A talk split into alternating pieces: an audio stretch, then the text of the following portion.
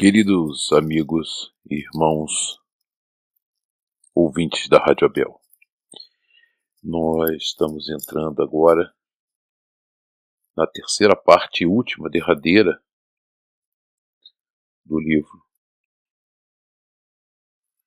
Memórias de um Suicida.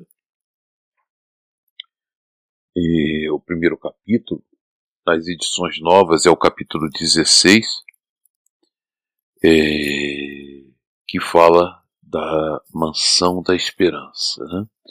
Eles estão chegando, essa, essa terceira parte do nosso estudo, a cidade universitária, que é os estudos finais, a preparação para eles poderem empreender a reencarnação, eles se prepararem finalmente a última preparação o último estudo para que eles possam voltar ao planeta Terra e se recuperar né, desse ato terrível que foi o suicídio. E eles comentam da volta à mansão da esperança. A primeira noite foi passada em ansiosa expectação. Nossos aposentos deitavam para o jardim e das ogivas que os rodeavam descortinávamos o vasto horizonte da metrópole, marchetado de pavilhões graciosos, como construídos em madrepérola, e de cujos caramanchões, que os enfeitavam pitorescamente, evolavam-se fragrâncias delicadas de miríades de arbustos e flores viçosas, não mais insípidas, níveas como no departamento hospitalar. Tudo indicava que gravitáramos, segundo as nossas afinidades, para uma cidade universitária, onde ciclos novos de estudos e aprendizagem se franqueariam para nós segundo o nosso desejo. Enquanto passeávamos, aos nossos olhos interessados, estendia-se paisagem amena e sedutora, em que edifícios soberbos finamente trabalhados em estilo ideal, que lembraria o padrão de uma civilização que nunca chegaria a se concretizar nas camadas terrestres.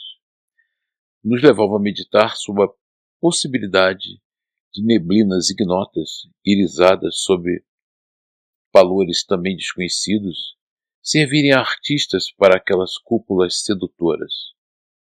Os rendilhados sugestivos, o pitoresco encantamento dos balcões, convidando a mente do poeta a devaneios profusos. Caminho do ideal. E, e, vale ressaltar nesse trecho da nossa leitura, né?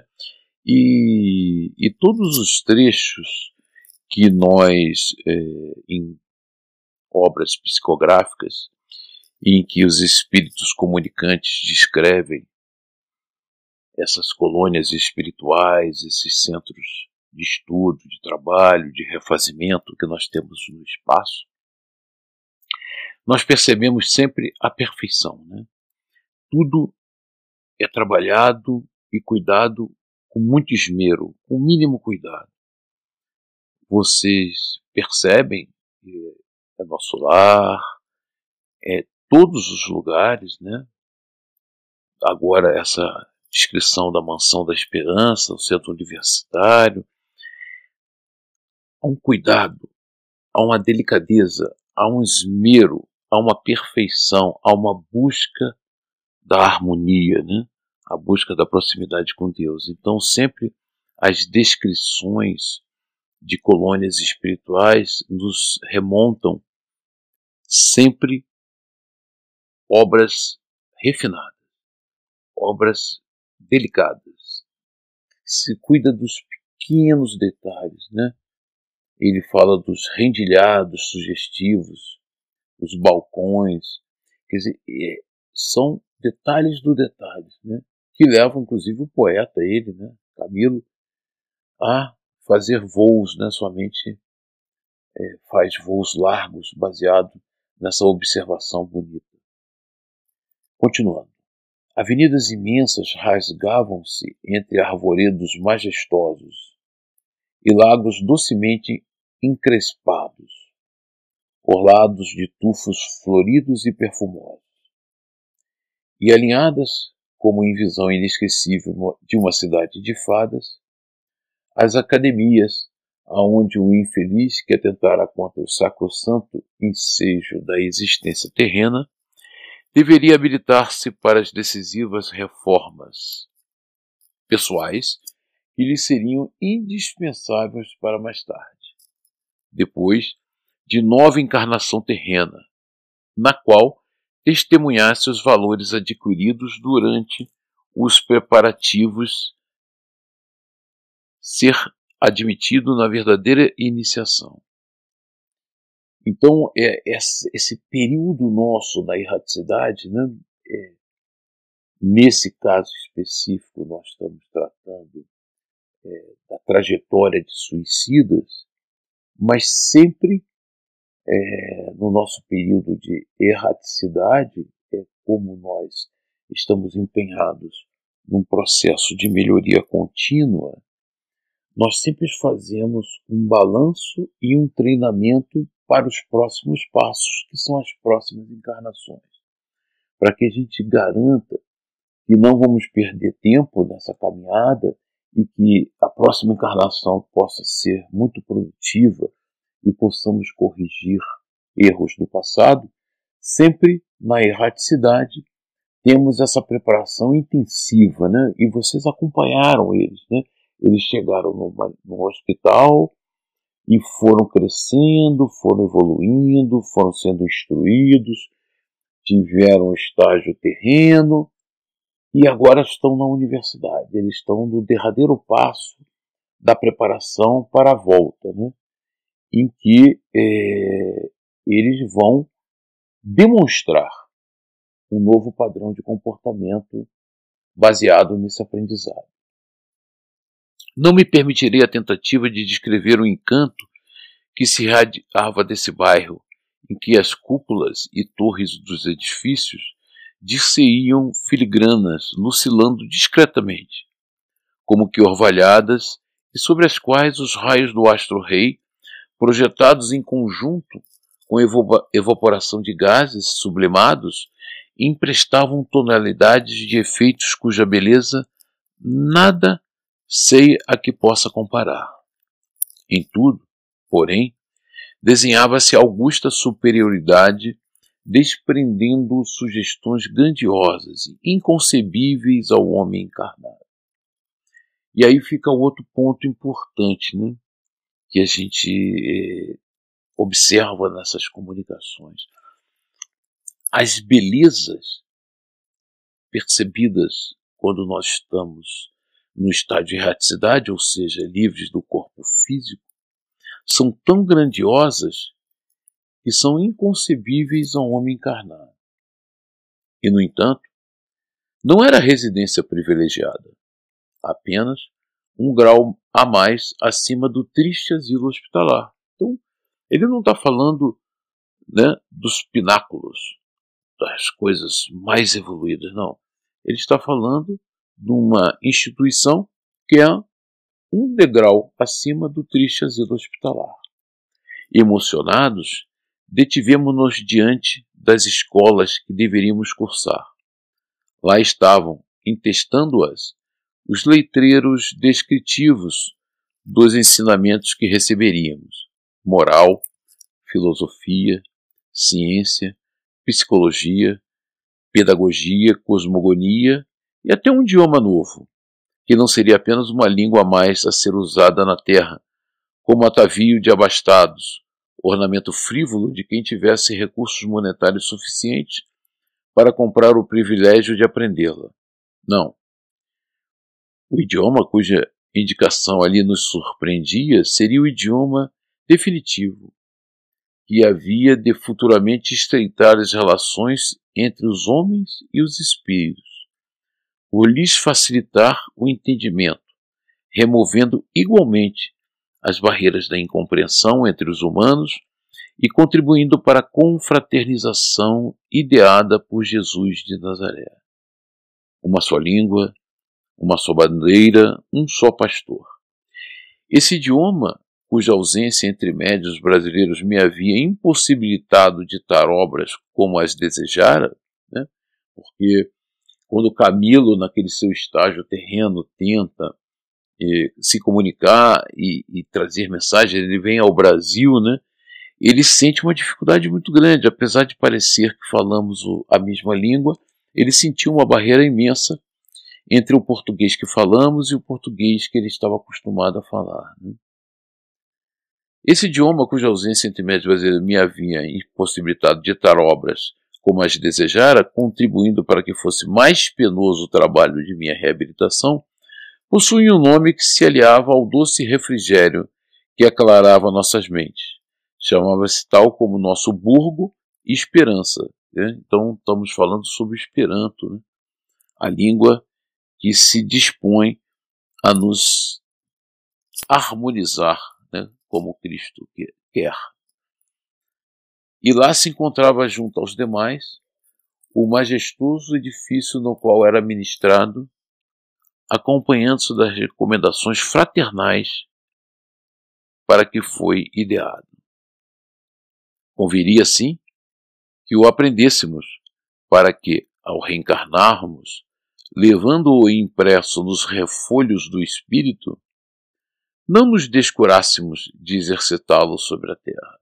Então, é, nesse estágio da erraticidade, eles vão aprender Esperanto para lembrar dessa experiência e praticá-la no planeta, começar um processo, quer dizer, esse processo de divulgação, de disseminação, começa na erraticidade. O benfazejo frescor matinal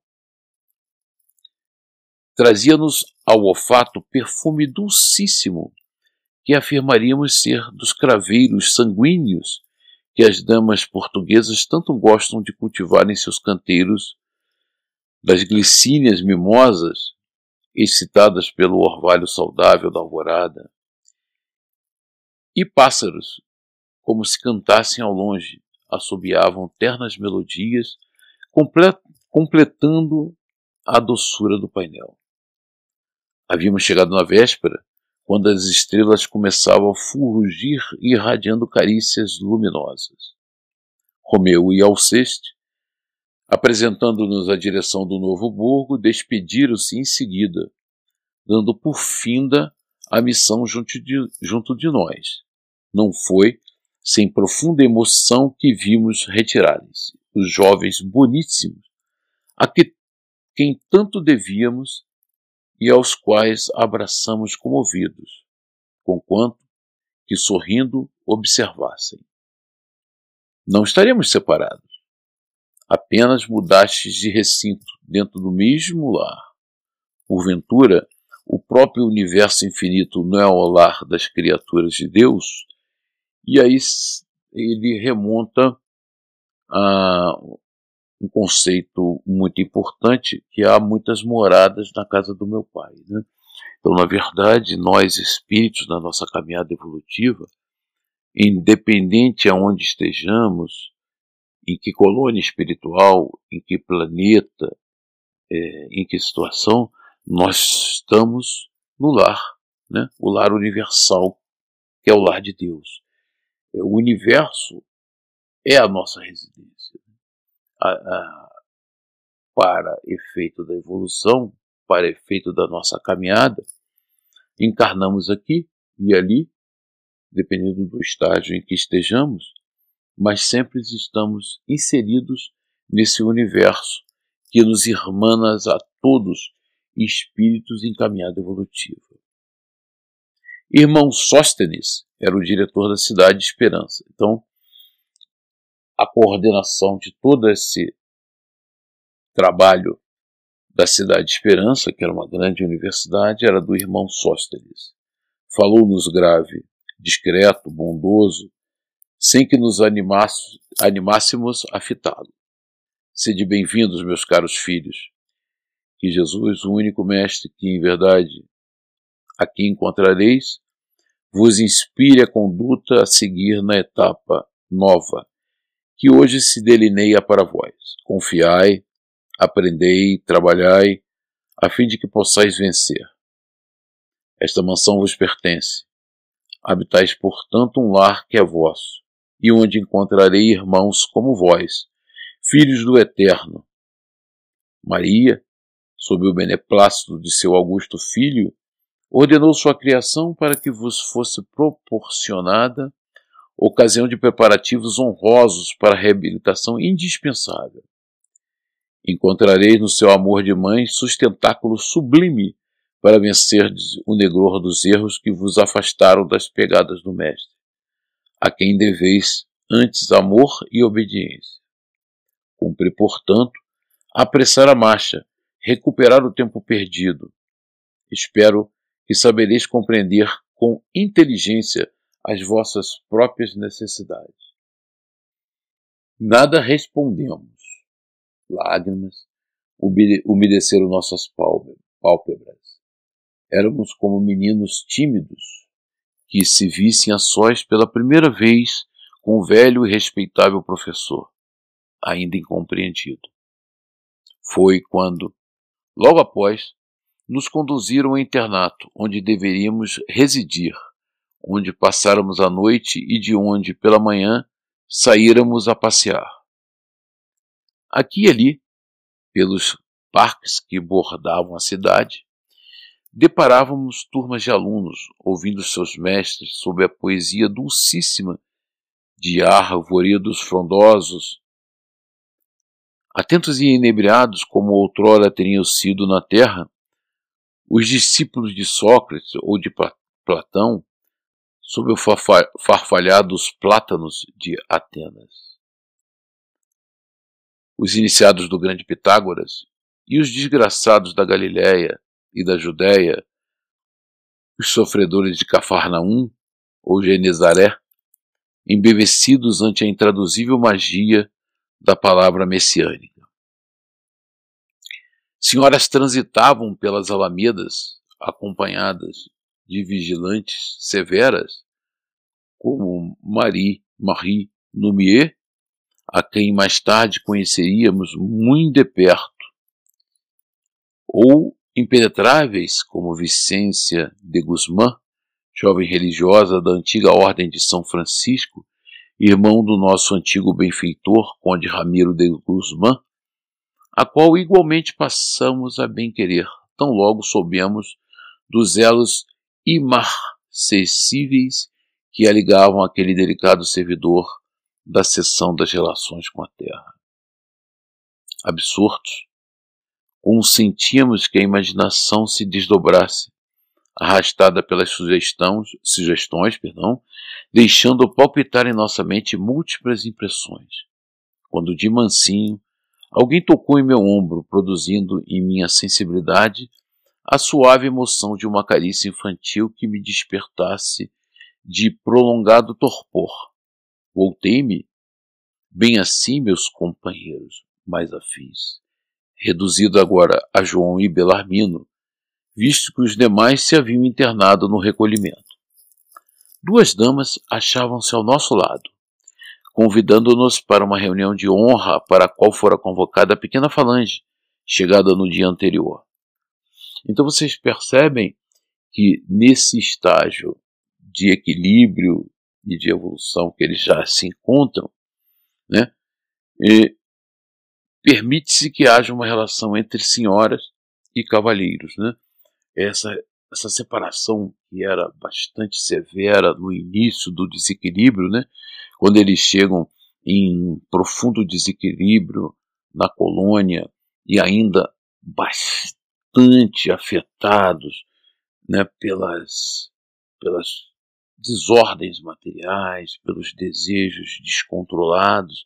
Então, é, o tempo todo no hospital, na caminhada deles, eram mantidos separados espíritos que teriam reencarnados nas últimas encarnações, como homens e mulheres. Nesse estágio da universidade, já existe uma convivência amigável entre esses espíritos sem uma distorção comportamental fruto dos desequilíbrios psíquicos né, que eles traziam do passado. Essas duas damas eh, diziam, diziam as damas que então seríamos apresentados aos nossos mentores, aqueles que fariam nossa educação definitiva. A eles seríamos entregues como a veros guardiães que por nós zelariam paternalmente até findar o curso. Então, eles estavam sempre sendo acompanhados por instrutores dedicados, né? E como ele diz aqui, é, que zelariam por eles até findar o curso, são guardiães, né? Eles estão ali ao lado deles o tempo todo os orientando e, e garantindo que aquele conhecimento e aquele padrão novo comportamental fosse adquirido. A primeira dessas damas, justamente a que me tocara, era uma menina loira e mimosa, que andaria pelas quinze primaveras, portadora de gracilidade irresistível. Trajava-se bem, porém, curiosamente, não nos furtando nenhum de nós outros a impertinente reparo.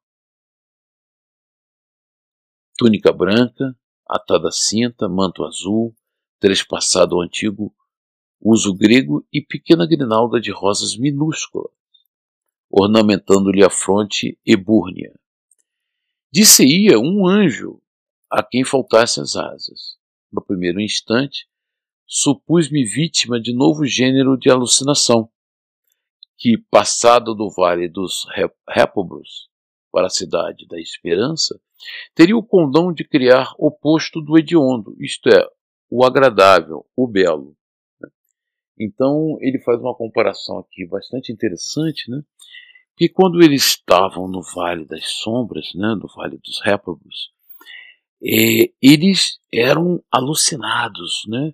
E eram tomados por alucinações terríveis que os incomodavam profundamente. E agora que ele está num ambiente muito agradável, é, muito equilibrado, muito harmonioso, ele faz a suposição assim, né? É, ele faz uma equivalência.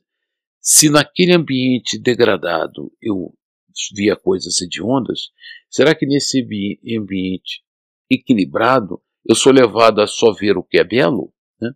Na verdade, não. É aquilo que nós comentávamos. Né? As colônias são todas muito estruturadas, muito equilibradas, e quando você vai refinando seus padrões vibratórios, é, você vai tendo contato com o que é mais belo possível. Né? Então, um espírito muito equilibrado, um mensageiro do Pai de amor, de harmonia, ele vai plasmar o seu perispírito de uma forma muito agradável, muito esteticamente bonita para que provoque essa sensação que ele teve, né? De harmonia, de amor, de esperança. A menina trazia o poético e imponente nome de Rita de Cássia de Forjais Frazão, que foi uma poetisa importante.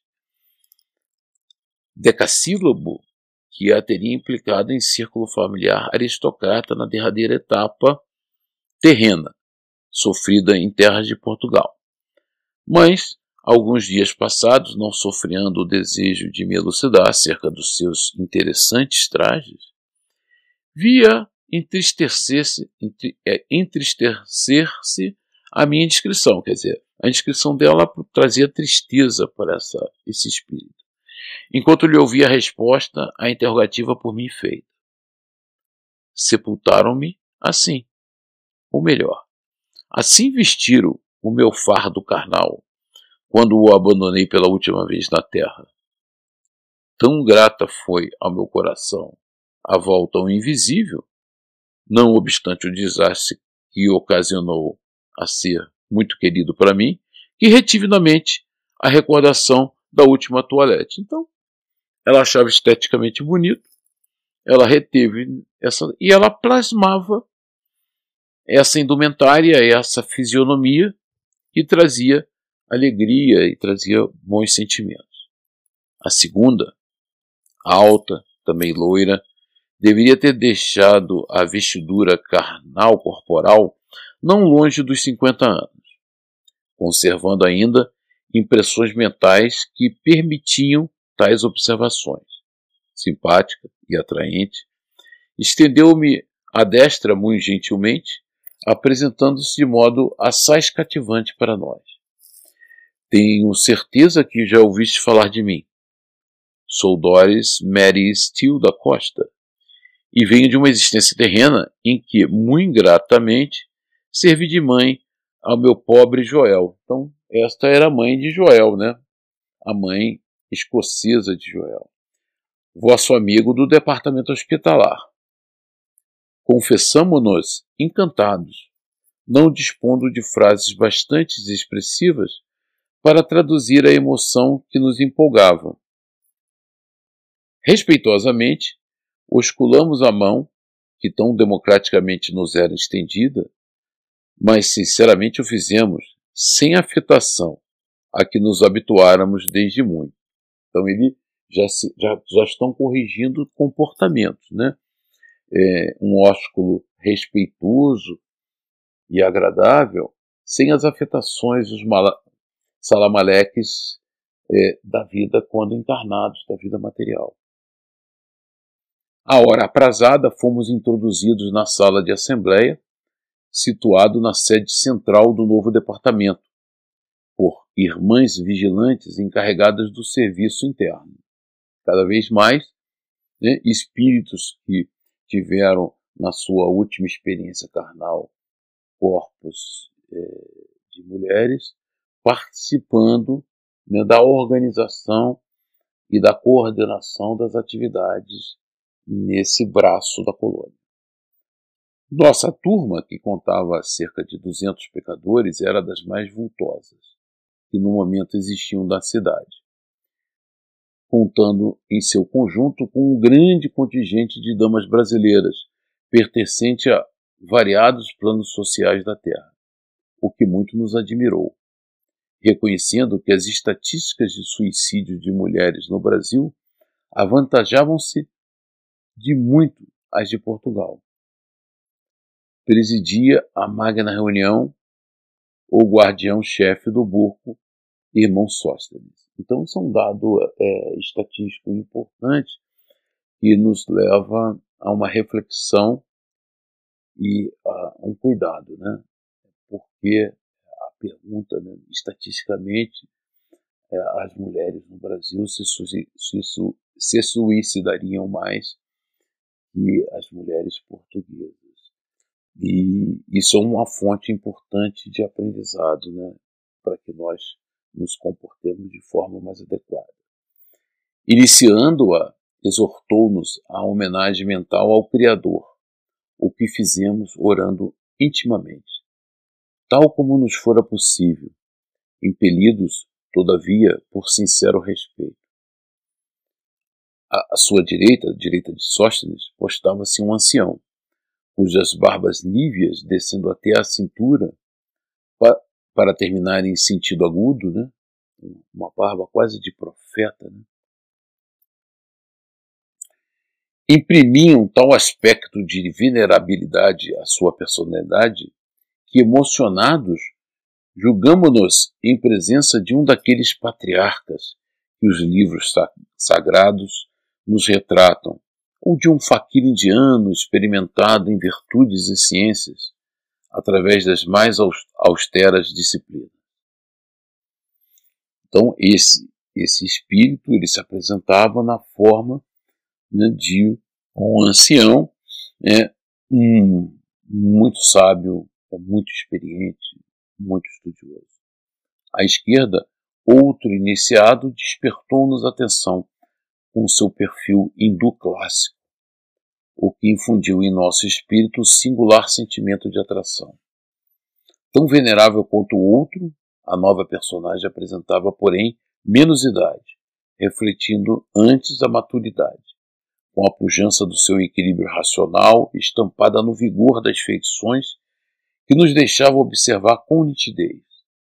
Mais além, um jovem quase adolescente despertou-nos maior atenção, uma vez que ocupava outra cátedra de mestre, e não o local reservado aos adjuntos. Formosíssimo, de semblante de uma feitura, por assim dizer, angelical. Seu perfil hebreu irradiava tão impressionante doçura que suporíamos tratar-se de uma aparição de que os livros orientais eram férteis em mencionar. Não fora a realidade insofismável de tudo quanto nos cercava. Ladeava Sótenes, Sóstenes, à direita, ombreando um ancião. E aqui tem uma consideração importante, né? Eles plasmaram seus perispíritos é, dessa maneira porque existe alguma razão mental, psíquica, que é, levam eles a fazer isso. Não quer dizer que esse espírito, que tem o perfil hebreu e parece um jovem adolescente, seja um espírito mais novo e, men e, e, e mais, menos experiente do que aquele que se apresenta com a barba branca até a cintura. Né? Apenas eles plasmam o seu perispírito de acordo com as necessidades de aprendizagem e da função que eles vão desempenhar ali.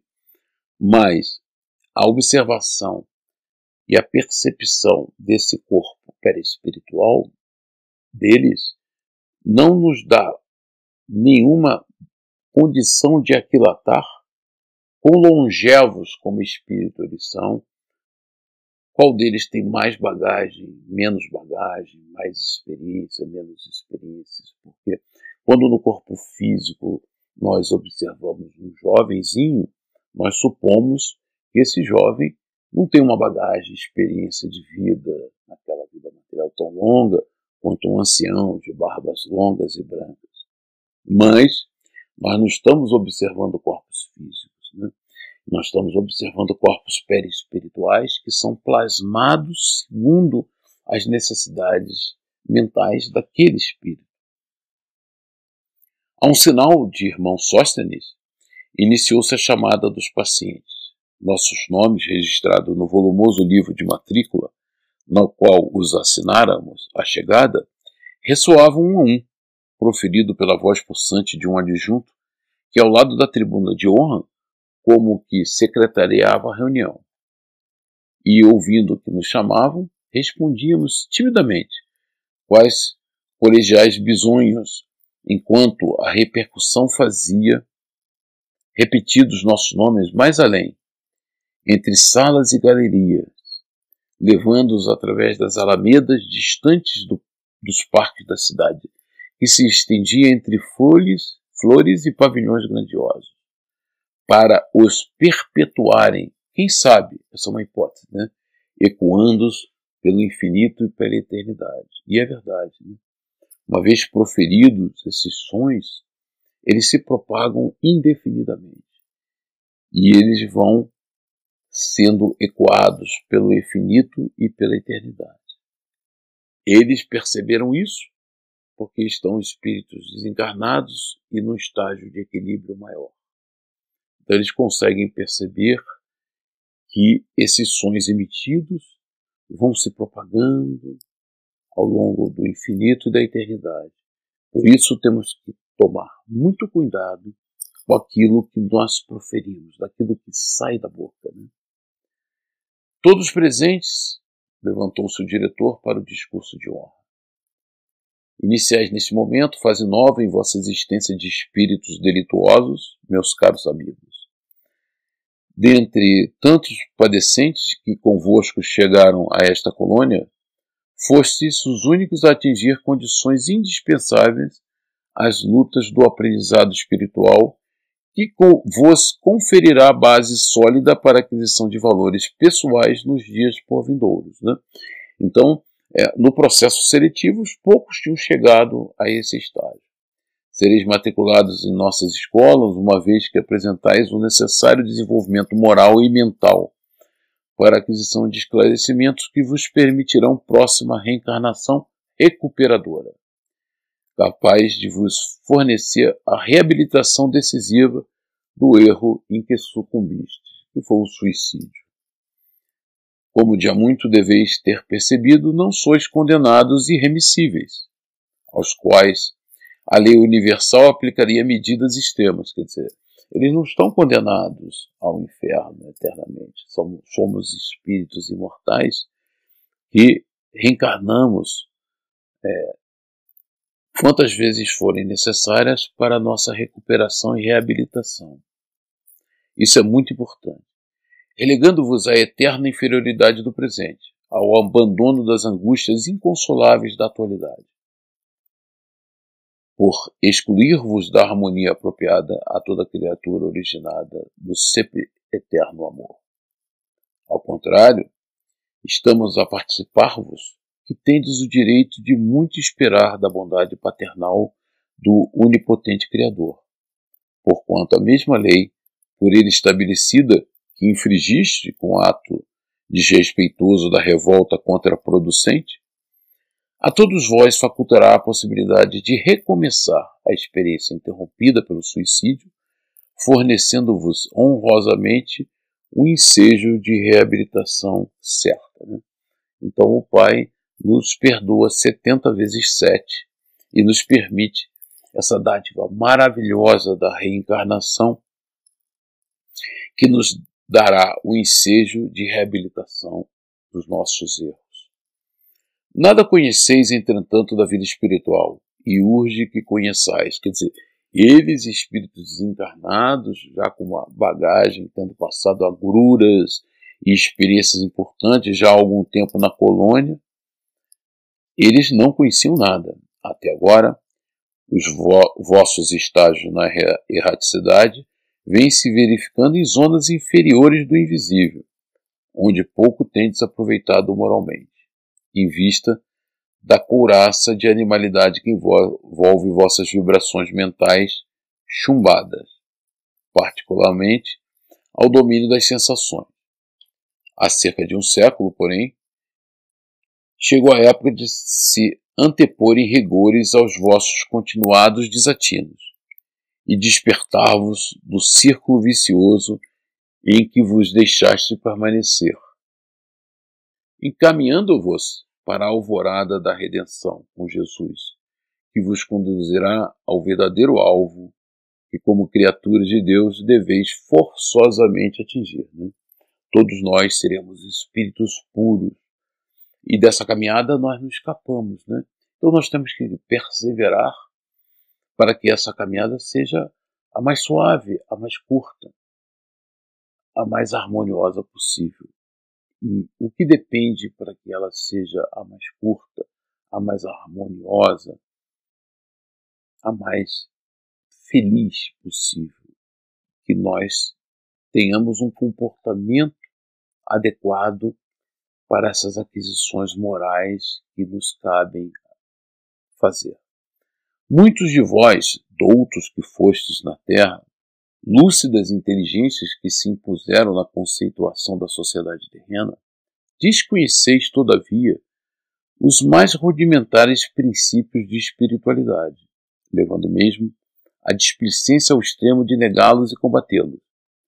Quando os, os descobrireis, exornando o caráter do próximo. Deveis, por isso mesmo, iniciar conosco um curso de reeducação moral, mental e espiritual, que é o que vos tem faltado, já que as predisposições para tão alto feito acudiram aos apelos desesperados dos sofrimentos por que passais. Não for o gesto audacioso de precipitação, afrontando leis invariáveis que ainda desconheceis, e hoje estaríeis glorificados por vitória magnífica, laureados pelo cumprimento do dever, preparados para novos ciclos de aprendizagem. Quer dizer, é, ele, se eles tivessem sido completistas, né, se eles naquela encarnação tivessem aceitado resignadamente todas as provas que lhes cabiam e tivessem cumprido, hoje eles estavam sendo laureados né, pelo cumprimento do dever. Infelizmente, eles, eles atalharam esse caminho pela atitude deliberada do suicídio que encerra aquele curso de aprendizagem e aperfeiçoamento inicia um princípio, uma, uma era de tormentos, né, que agora eles estão se reajustando para que, voltando à matéria, possam ter essa caminhada gloriosa. No entanto, o suicídio que não vos trouxe a morte, eles estão mais vivos do que nunca, né? Porque a morte é ficção. E esse é o princípio da educação deles, né, moral, mental e espiritual. Porque nós temos que sempre encararmos os nossos valores na Terra baseados no princípio da nossa imortalidade. Né? Não, quando cessa a vida do corpo físico, não cessa a nossa vida. E por, pela lei de ação e reação, toda atitude nos acompanha na eternidade e nós teremos que ressarci-las a todas. Né? Então, a morte é uma ficção neste universo vivo e regido por leis eternas, oriundas da sabedoria de um Criador eterno, que não vos concedeu nem repouso, nem ouvido, nem aniquilamento, porquanto não atingiu senão o corpo físico terreno, e não, jamais, o espiritual, onde reside vossa personalidade verdadeira e eterna. Nós somos os espíritos imortais. O suicídio, dizemos, arrebatou todo o mérito que poderíeis ter, precipitando-vos em situação calamitosa, da qual não saireis enquanto restaurações totais não forem efetivadas. E advirto-vos, meus amigos, que na luta a empreenderdes para a consecução de tal desiderato, mais de um século presenciará as lágrimas que derramareis sobre as consequências do execrado ato de, de respeito a vós mesmo como a Deus. Então, ele está vaticinando para eles que uh, aquela atitude tem consequências e eles ainda terão séculos né, de lágrimas que serão derramadas para limpar, aliviar aquelas consequências do ato execrado. Todavia, os ensinamentos que vos ministraremos influirão bastante na vitória que devereis alcançar contra vós próprios. Mas não saireis deste local alçando esferas espirituais mais compensadoras, enquanto de nosso instituto ou de vossas consciências não se receber de certificados de reabilitação. Quer dizer, é a própria consciência nossa que tem que nos dar os certificados de reabilitação os quais vos conferirão ingresso em habitações normais na hierarquia da evolução. E tais certificados, meus amigos, somente vos serão confiados após a reencarnação que devereis abraçar, uma vez terminado o curso iniciado nesse momento. Então, após o curso, tem a, a prova, né? a demonstração de aprendizagem, a demonstração de transformação moral, que é a reencarnação. Seguiu-se pausa breve que nos forneceu a impressão de que novas disposições despertavam as fibras de nossas almas. Voltando-se para os três companheiros que o ladeavam, o orador continuou, prendendo porventura ainda mais a nossa atenção. Aqui tendes os vossos educadores.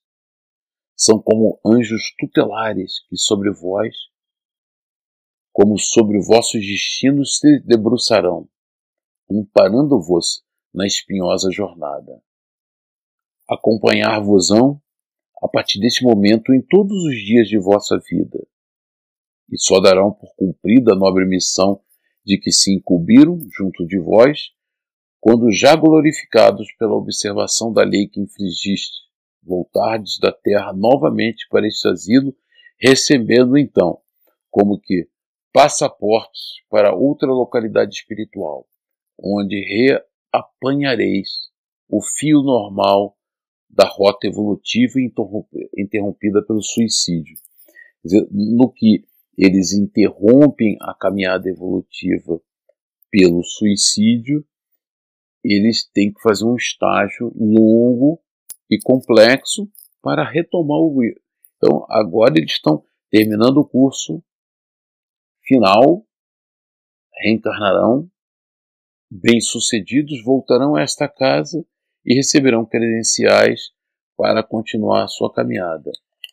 É uma missão muito árdua, é uma missão bastante difícil e espinhosa que eles mesmos trouxeram para eles, né? Porque foi o livre-arbítrio deles que levou-os ao suicídio. E sendo assim, eles têm que resgatar é, todos esses processos dolorosos. Meus irmãos, muito obrigado. É, continuaremos semana que vem. Que Jesus, o nosso amigo e amado Mestre, nos ampare nos sustente hoje e sempre. Tenham uma excelente noite.